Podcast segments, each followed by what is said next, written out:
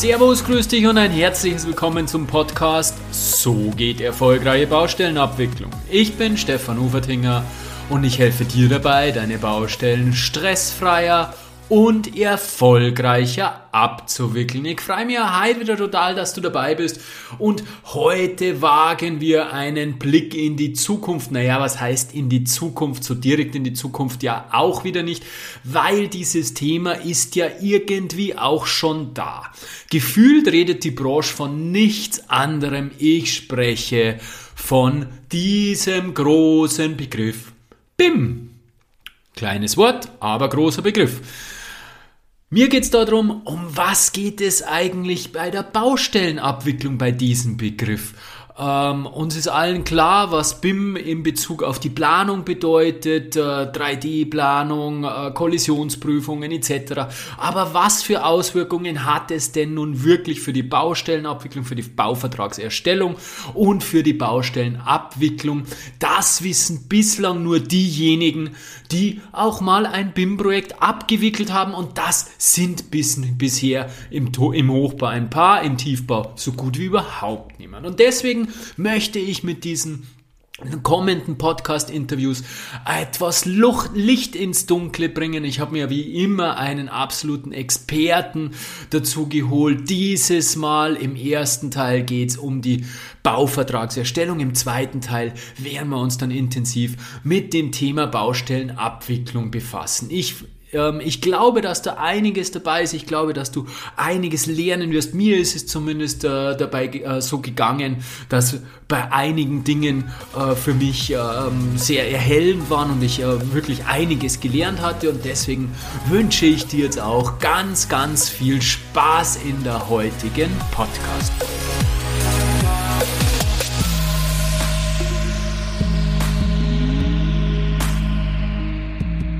Ja, eines der größten Themen im Baubereich zurzeit und in aller Munde ist das Thema BIM. Steht besonders im Fokus und naja, es gilt als eines der Themen, die unsere Branche revolutionieren sollen. Wir sind ja hinken sehr hinterher im, äh, in der Digitalisierung und das Thema BIM ist naja, unser Leuchtturmprojekt mehr oder minder, das uns die Digitalisierung, das Zeitalter öffnen soll. Ja, der Lebenszyklus eines ganzen Projektes soll abgebildet werden und es kommt auch teilweise schon zum Einsatz. Wir haben einige Piloten, wir haben im Hochbau kommt sogar schon relativ äh, häufig zum Einsatz und insofern ist es höchste Zeit, dass ich mich in diesem Rahmen in meinem Podcast diesem Thema einmal annehme und wie du es gewohnt bist, hole ich mir dazu immer die absoluten Experten. Mir gegenüber sitzt René Holzer von FCP Ingenieure. Lieber René, herzlichen Dank, dass du dir die Zeit nimmst und herzlich willkommen. Grüß dich, danke. Ja, René ist ähm, viel im BIM-Infrastrukturbereich äh, beschäftigt, BIM Consulting, BIM Management, BIM Gesamtkoordination, also ein absoluter BIM-Experte. Er beschäftigt sich seit 15 Jahren mit der Planung von Infrastrukturen im In- und Ausland und mittlerweile seit sage und schreibe schon 10 Jahren mit dem Thema BIM. Vor 10 Jahren habe ich noch nicht einmal gewusst, was BIM Horst ausgeschrieben. Also insofern ein absoluter Experte, arbeitet in mehreren ähm, Arbeitsgruppen und Ausschusssitzungen mit und ist eben auch seit 2016 aktives Mitglied im ÖBV-Arbeitskreis Bauverfahren BIM. Im ersten Teil des Interviews werden wir uns ein bisschen ähm, allgemein über BIM unterhalten und vor allem mehr um die Ausschreibungsphase, um die Phase vor äh, der Bauherstellung kümmern, bevor wir dann im zweiten Teil des Interviews in die Bauabwicklung hineingehen. Ja, starten wir gleich in die erste Frage, lieber René. Äh, BIM, also Building Information Modeling, gilt ja als eine oder als die größte Revolution in der Baubranche und ich möchte in diesem Interview mir, wir haben natürlich in den Vorgesprächen schon einiges, habe ich einiges lernen dürfen, aber jetzt nochmal in der Tiefe mir und meinen Hörern natürlich einmal einen Überblick verschaffen, wie denn das äh, BIM funktioniert und, und, und was das alles für die Baustellenabwicklung bedeutet, weil du weißt, mein Podcast heißt, so geht erfolgreiche Baustellenabwicklung. Also mir geht es um die Baustellenabwicklung von der Ausschreibungsphase bis zur Schlussrechnung im Endeffekt. Also vielleicht ganz kurz zum Einstieg, was ist BIM? Was ist der Vorteil von BIM und wo soll letztendlich dann auch die Reise hingehen? Was ist das Ziel, die Vision? Also als BIM ist es auf jeden Fall so, dass als BIM verstanden wird, vor allem die Digitalisierung der Baubranche. Also oft wird der Begriff BIM meist nur mit 3D-Planung äh, in Zusammenhang gebracht.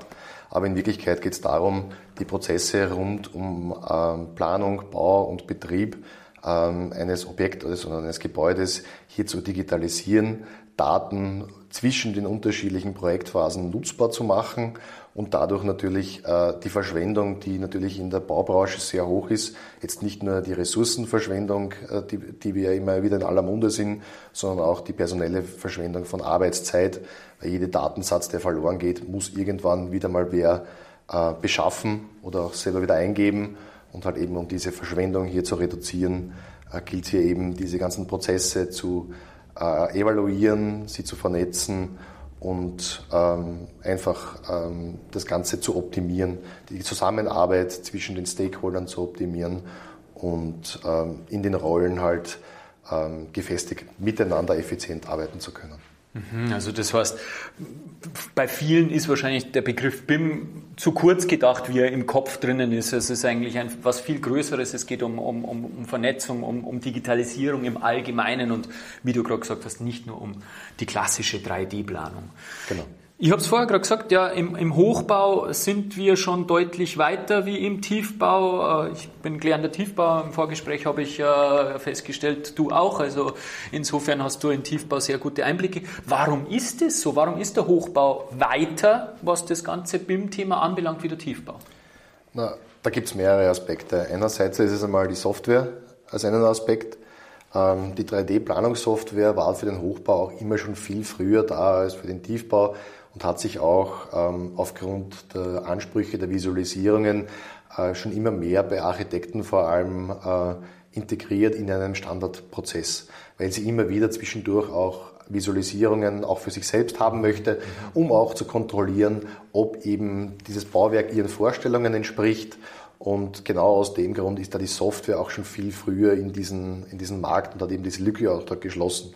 Für den Tiefbau ist es jetzt viel später ähm, zu wirklichen effizienten Tools gekommen, womit man auch dreidimensional zum Beispiel eine Brücke modellieren kann.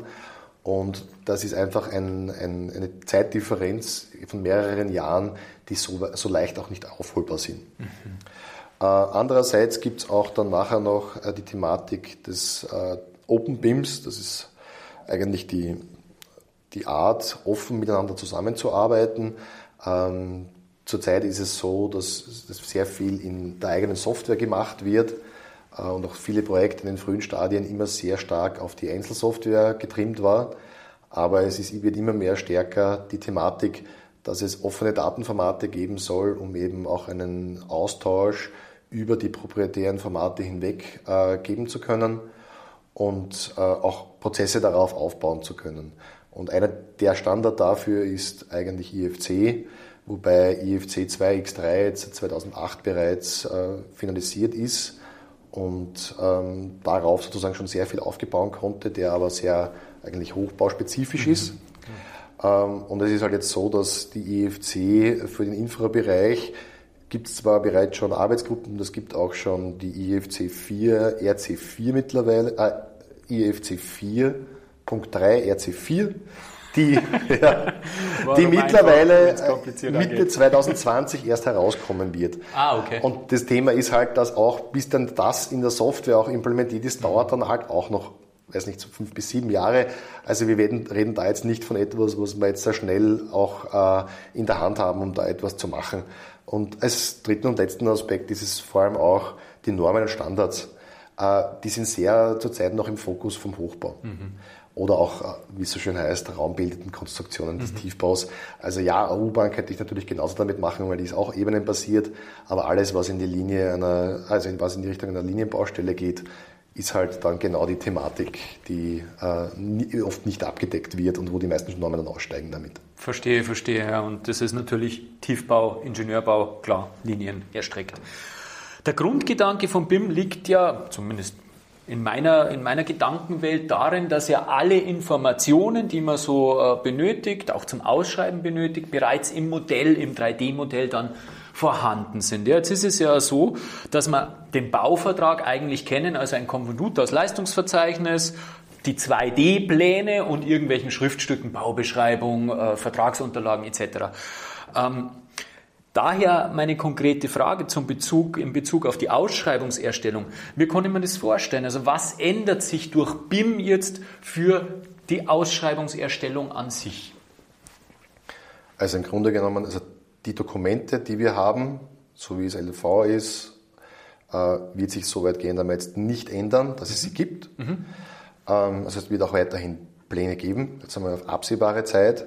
Es wird auch weiterhin Berichte geben, wie technische Berichte, es wird auch weiterhin Statiken geben. Ähm, der Unterschied ist da einfach nur das, dass es hier eine gemeinsame Datenbasis gibt, und zwar ist das das Modell. Mhm. Das heißt, dass eben genau diese, äh, diese Konflikte, die meistens zwischen den Dokumenten auftreten, äh, entsprechend äh, nicht mehr vorhanden sind, weil sie eben eine gemeinsame Datenbasis sind und alle auf denselben Informationen zugreifen.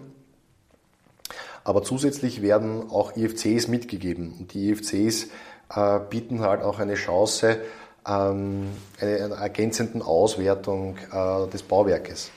Äh, wenn ich jetzt da zum Beispiel äh, U-Bahn-Bauwerk hernehme, äh, habe ich ja da eine Betonbauposition, wobei dann nicht unterschieden wird, in welchem Geschoss ich dieses einbringe. Das heißt natürlich, für eine Baufirma ist da natürlich auch eine Chance da, einen Mischpreis genauer äh, für sich zu kalkulieren in der Angebotsphase und wenn man sich anschaut, wie, wie, wie marginal dann eigentlich die, die Unterschiede bei den Angebotsabgaben sind, kann das dann durchaus ausschlaggebend sein, wenn ich jetzt eine bessere Auswertung des Modells machen kann und dann genau weiß, wie viel Prozent in einem Untergeschoss mhm. 6 mhm. eingebracht werden und wie viel Prozent davon in einem OG1 eingebracht werden. Mhm. Und über diese Verteilungen kann ich dann meiner Meinung nach eine viel bessere und effizientere äh, Mischpreiskalkulation dann auch äh, eben für ein Projekt generieren. Natürlich mit allen Risiken, die das dann nachher auch für den Auftraggeber dann bringt, wenn sich dann äh, etwas äh, in dem Ganzen ändert, weil sich natürlich dann vielleicht dann Klar, die Faktoren Geringfügigkeit verschieben mhm. können. Genau. Wobei dann muss man eben schauen und vertraglich festlegen, ab welcher Verschiebung das dann eben auch schlagend werden würde und so, genau diese ganzen Geschichten dann. Ne? Das heißt, solche Gedanken, das spielt dann doch dann auch wieder in die Vertragsgestaltung hinein. Man gibt dann das 3D-Modell ähm, als Ausschreibungsgrundlage mit zur Kalkulation, hat dort auch natürlich ganz, ganz andere Möglichkeiten, sich Informationen herauszuholen als Bieter. Und die Folge daraus, oder es können dann Folgen entstehen daraus, die dann wiederum vertraglich geregelt werden müssen, wie zum Beispiel, wie geht man mit Verschiebungen ähm, zwischen, zwischen Aufteilungen mit dem Beton um, wenn wir jetzt gerade gehört haben. Okay. Genau, da gibt es halt relativ viele Sachen, die man halt auch, also BIM, also wenn ich jetzt BIM gegenüber zu der konventionellen Ausschreibung sehe, ist natürlich immer wichtig, da ergänzende Vertragsgrundlagen mit dazu zu geben, weil wir doch sehr stark oder auch in sehr, sehr vielen Bereichen von dem Standardprozess abweichen mhm. und das natürlich irgendwo dokumentiert sein muss, wie wir damit im Rahmen des Projektes umgehen. Klar, das sind wieder rechtliche Themen, aber genau. genau. Ähm, grundsätzlich ist es ja so, äh, wir haben jetzt gerade gesagt, es gibt ein 3D-Modell, ja. Und dieses 3D-Modell ähm, muss ja dann irgendwo mit unserem ähm, Standardleistungsbuch VI04 oder Hauchbau korrelieren. Also das heißt, wenn wir alle Informationen in diesem 3D-Modell drinnen haben, muss ja irgendwie dann einmal ähm, die Möglichkeit geschaffen werden, dass irgendwer sagt, du Information, Attribut oder was auch immer, bis diese Position.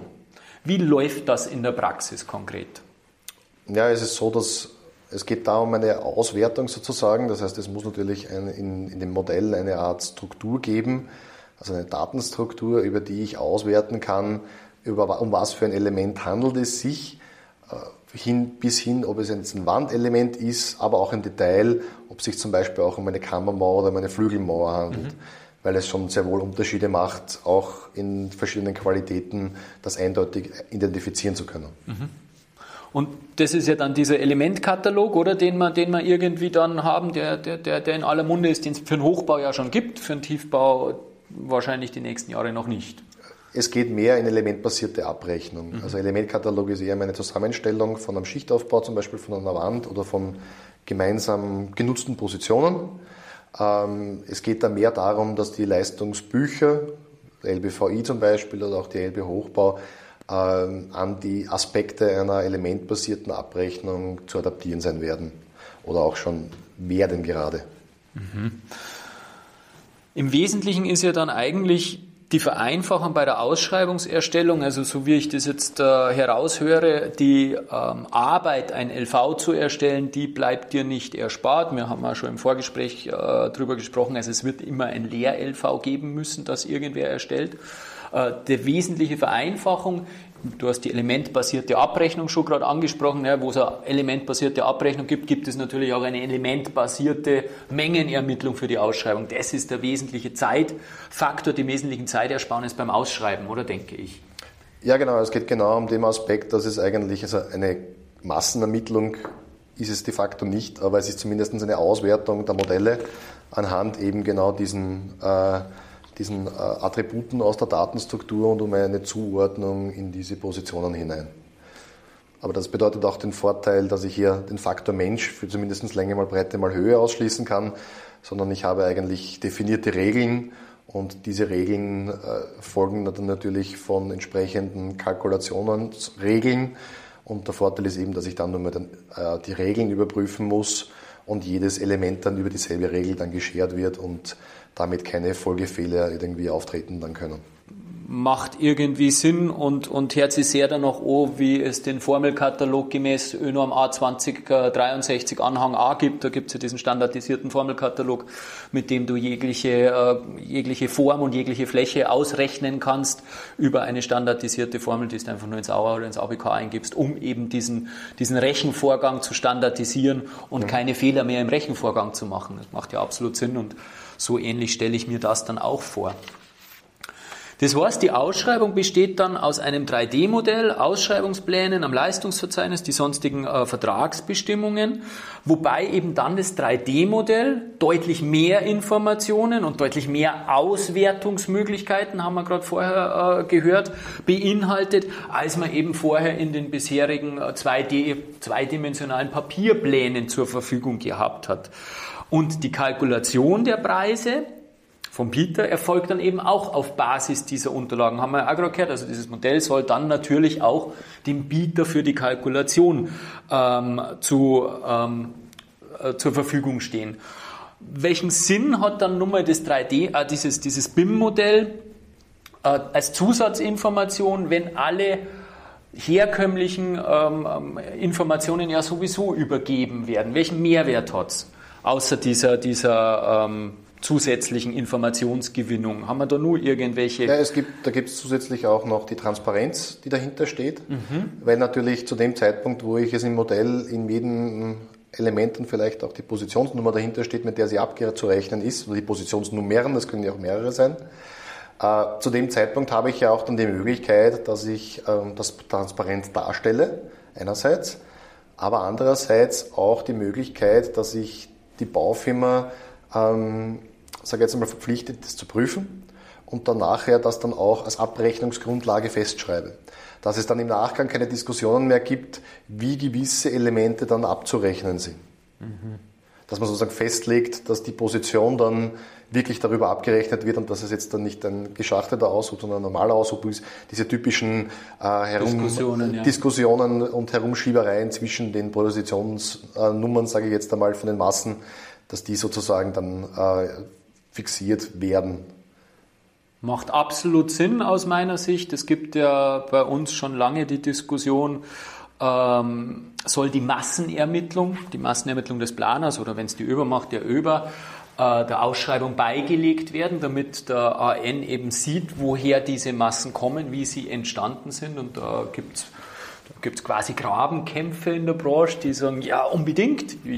Ich finde es zum Beispiel klug, ich finde es gut, wenn man es mitgibt, weil habe nichts zu verstecken als Bauherr.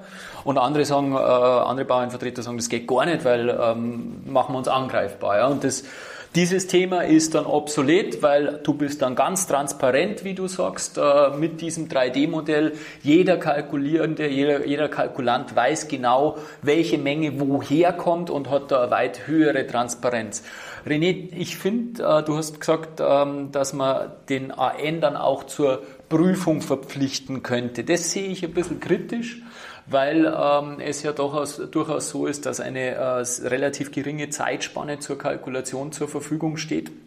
Und ich weiß nicht, ob man rein rechtlich gesehen den AN oder den Bieter dazu verpflichten wird können, in der Tiefe dann zu prüfen, wo es vielleicht erforderlich ist.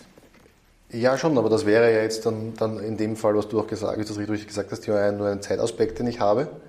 Und äh, das müsste, muss man dann einfach rechtlich abklären, ob das, welche Zeitspanne da dafür dann erforderlich wäre. Aber es ist oft natürlich ein, eine Risikominimierung, die dann auch Absolut. ein Auftraggeber hat. Und die Frage ist nicht, ob ihm dann vielleicht zwei Monate oder ein, einen Monat mehr äh, Aus, äh, Vergabefrist oder Vergabezeit sozusagen äh, vielleicht ihm nicht das Risiko dann doch wert ist. Wobei wir da dann in einer Diskussion sind, äh, beziehungsweise in einem Podcast, den ich vor einigen äh, Monaten geführt habe, da kämen wir dann in Richtung Early Contractor Involvement und, und Allianzverträge, äh, weil es wird wahrscheinlich schwierig sein, ähm, diese, diese längere Frist und diese Prüfintensität von mehreren Bietern zu verlangen, weil du weißt ja nicht, wenn du dir vorstellst, du hast fünf, sechs, sieben Bieter, die alle in der Tiefe prüfen und da ähm, sehr, sehr viel Zeit und damit Geld investieren ähm, dann wird es schwierig. Also insofern war das natürlich die Wunschvorstellung, da bin ich zu 100% bei dir, diese, diese, diese, diese Phase etwas zu erstrecken und dadurch das Risiko deutlich zu minimieren. Also das ist äh, äh, ja, super Ansatz. Bin ich gespannt, wo die Reise hingeht. Im Endeffekt soll ja äh, der Auftrag an den Bestbieter vergeben werden und wir haben ja doch immer wieder das Thema in der Bauabwicklung, ähm, der, der, des Vertrages, des Bausoll, zu definieren, was ist das Bausoll, was ist wirklich die Grundlage von der ganzen Geschichte. Und äh, jetzt ist es relativ einfach. Äh, ich habe zweidimensionale Pläne, also PDF-Pläne, die der Ausschreibung beigelegen sind und diesen PDF-Plan, den nehme ich immer wieder her und kann vergleichen, das ist mein Soll, jetzt baue ich das, ist anders worden, Soll ist Vergleich, okay. Besteht der Anspruch, besteht kein Anspruch, ist ja wurscht, das geht dann in eine andere Richtung.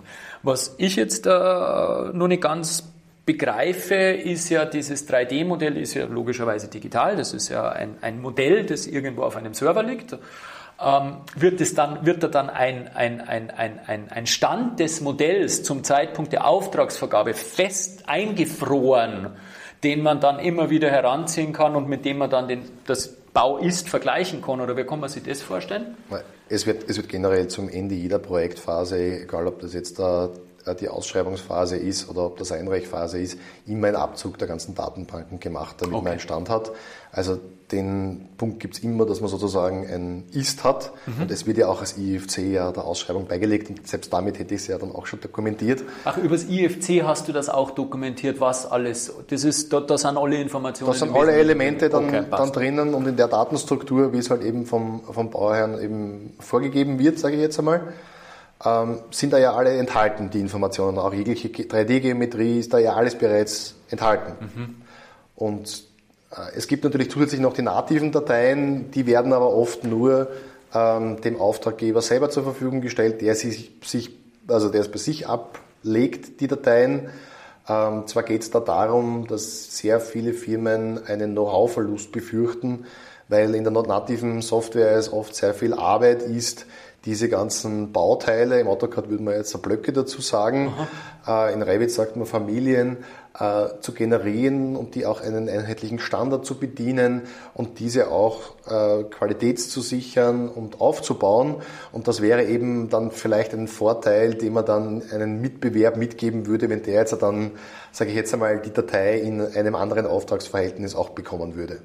Mhm. Auf das Thema kommen wir dann im zweiten Teil noch, weil da geht es nämlich genau um diese Themen. Ja, wer betreut denn dann dieses Ding zum Schluss? Weil, äh, so wie jetzt das verstanden, wie hast du gesagt, Nara, Native. Native, äh, das ist dann das Modell an sich. Das ist die, die also das ist die Datei sozusagen, in der ähm, das modelliert wird. Mhm, das genau, heißt, okay. kein Exportformat, sondern das AutoCAD-File, ja, wenn man es jetzt der umgangssprachlich für, genau, für, für beibringt. Ja. Genau, perfekt. Okay, also das heißt, das geben die Planer ungern raus, ist mir, ist mir klar. Da bin ich sehr gespannt auf den zweiten Teil was du eben dann zu dem Thema sagen wirst, wer dann das Modell betreut, weil spätestens dann muss ich es wahrscheinlich rausgeben oder was auch immer. Aber auf diese Antwort bin ich sehr gespannt. Eine letzte Frage. Die Vergabe, also wir sind jetzt, wir sind jetzt die Ausschreibung, den Ausschreibungsprozess äh, durchgegangen. Äh, wie, wie schaut die Kalkulation aus auf Basis von BIM? Was ist mit diesem BIM-Modell dann zum Zeitpunkt der Vergabe? Und eine letzte Frage, hat BIM dann irgendwie auf die auf die Vergabe an sich auch Auswirkungen oder bleibt das wie gehabt, ähm, bis es gibt einen Vertrag, da gibt es halt dann noch zusätzliche Elemente mit, mit den BIM-Informationen, aber sonst hat es keine Auswirkungen. Na, es ist generell so, dass BIM zurzeit in fast allen Ausschreibungen, die ich kenne, als Qualitätskriterium mit reingenommen werden. Äh, entweder als wirkliche Teil der Leistungen, wenn ich, wenn jetzt zum Beispiel eine Baufirma dazu verpflichtet, dass sie ein S-Bildmodell mit den tatsächlich gebauten Geometrien erzeugt oder mhm. nachführt, mhm. dann gibt es halt zusätzliche Leistungen, wo natürlich dann auch Positionen dafür vorgesehen wird. Aber natürlich wird es da eine Konzept der Umsetzung geben und meist ist es dann gefordert, dass zum Beispiel so ein Konzept dann äh, bei der Ausschreibung beizubringen ist und das dann als, äh, sage jetzt, Qualitätskriterium, Bestbieterprinzip, äh, Bestbieterprinzip mhm. gewertet wird. Mhm. Ähm, ich habe es auch schon auf eine andere Richtung sozusagen hinterrücks gesehen, ähm, dass es die Wahlmöglichkeit gibt, ein äh, S-Bildmodell zu machen oder nicht. Aber wenn du es nicht machst, gibt es gleich einmal einen prozentuellen Abschlag deines Bestpreises. Ah ja, okay, das ist dann okay. umgekehrt der Fall, ja, wie du genau. sagst, ja, nach hinten eine. Okay, also das wird dann oft als Bestbieterprinzip äh, hergenommen, macht ja absolut Sinn. Und damit sind wir auch am Ende des ersten Teils. Lieber René, recht herzlichen Dank. War für mich sehr aufschlussreich, wobei ich sagen muss, äh, gerade dieses Thema, ich weiß nicht, wie es dir als äh, Hörer jetzt gegangen ist, aber gerade dieses Thema mit, ähm, mit der Verknüpfung zwischen Modell und, und, und Leistungsverzeichnis und, und, und Standardleistungsbuch, wir haben ja im Vorfeld schon einiges über dieses Thema gesprochen, äh, fällt mir persönlich als, als Bauabwickler, nicht Planer, nur relativ schwer. Also da glaube ich, ist noch einiges an Entwicklungsarbeit bei uns, bei uns Baumenschen ähm, ähm, zu, zu, durchzuführen und umzusetzen. Also, aber ich denke, das wird immer mehr sickern und wird immer mehr kommen und deswegen äh, glaube ich, ist es auch gut, solche Gespräche zu führen, um da einfach mehr Verständnis in der breiten Masse zu, äh, zu, zu, äh, zu fördern. Weil ich muss ganz ehrlich sagen, das ist für uns, wie wir momentan und die letzten Jahre Baustellen abgewickelt haben, nur sehr, sehr weit weg. Gerade für uns im Tiefbau, muss ich auch immer dazu sagen, für die Hochbau ist es vielleicht etwas greifbarer, weil es, weil es schon mehr in Berührung dazu gekommen sind. Aber für mich ist das immer nur sehr, sehr abstrakt alles. Ich weiß nicht, was, was, was dir da am Anfang, du arbeitest ja schon sehr, sehr lang damit, du hast die ganze Entwicklung mitgemacht quasi. Insofern bist du da mehr oder minder eingewachsen. Gell? Aber weiß ich nicht, wie ist dir da gegangen zu Beginn? Ja, wobei man, man merkt schon, also am, gerade am Anfang war es doch sehr neu. Mhm. Aber vor zehn Jahren, da hast du dir noch die Software gesucht, die überhaupt die Anforderungen hatte, die du jetzt, äh, damit du es kannst. Heutzutage ist bei der Hochbausoftware nicht einmal noch das Problem mit den Anforderungen, sondern da geht es eher um andere Aspekte. Mhm. Äh, aber es ist halt gerade im Infrastrukturbau jetzt gerade der, dieser, der extreme Drive, der da auch reinkommt, weil einfach die Auftraggeber es unbedingt wollen ja. und auch diese, diese Transparenz in die Projekte rein, reinbringen wollen. Und das ist natürlich auch ein Werkzeug, um aus dem, sage ich jetzt mal, festgefahrenen Standard irgendwie ausbrechen zu können. Absolut begrüßenswert, absolut begrüßenswert, kann ich nur wiederholen. Äh, halten wir fest ähm, zum ersten Teil, was ich rausgehört habe, die Transparenz ist was ganz was äh, Wichtiges bei dieser ganzen ähm, vorvertraglichen Geschichte und da bin ich auch zu 100 Prozent dabei, weil ich habe es eh vorher beschrieben, genau diese Themen werden immer wieder sehr kontrovers diskutiert und wenn man da wunderbar, wunderbare Transparenz herstellen kann, ja umso besser. Ich bin gespannt, was das für uns für Auswirkungen in der Ausschreibungsphase hat. Ich finde es mega spannend und bin auch bei dir, René, wir haben vorher gesprochen und du hast das auch äh, bei der ersten Frage, glaube ich, gesagt. Also BIM ist eben nicht nur dreidimensionales Zeichnen, sondern BIM ist auch Digitalisierung, BIM ist auch Verschwendung vermeiden, BIM ist Vernetzen und ganz ehrlich, da müssen wir hin, da muss, da muss die Reise hingehen und das ist die Zukunft. Ich freue mich schon auf den zweiten Teil. Im zweiten Teil haben wir gesagt, da gehen wir dann wirklich in die Bauabwicklung und das ist für mich noch abstrakter, weil da bin ich wirklich sehr gespannt, ähm, was das für uns, weil das ist unser Geschäft als über, da bin ich wirklich sehr gespannt, was das dann für Auswirkungen hat. Und zu dir möchte ich nur sagen, ähm, es ist ähm, so, dass dieses Thema BIM ja wirklich in aller Munde ist und, und ganz, ganz, äh, sage ich mal, ähm, ähm, sehr viel, äh, ja, sehr viel Emotionen weckt und so. Und deswegen freue ich mich bei dem Thema BIM ganz, ganz besonders, wenn du deine Meinung zu dem Thema kundtust. Also kommentiere meine Beiträge. Wie stehst du zum Thema BIM? Ich bin schon sehr gespannt darauf. Bis zum zweiten Teil. Lieber René, Dankeschön. Dankeschön.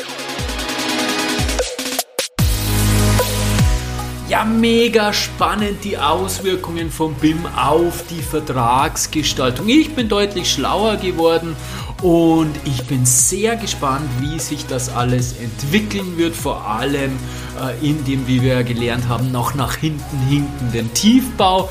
Ich freue mich jetzt schon auf den zweiten Teil, auf das Thema Bauausführung. Du freust dich auch sicher schon drauf und äh, bis dahin alles Gute, dein Stefan Ufertinger.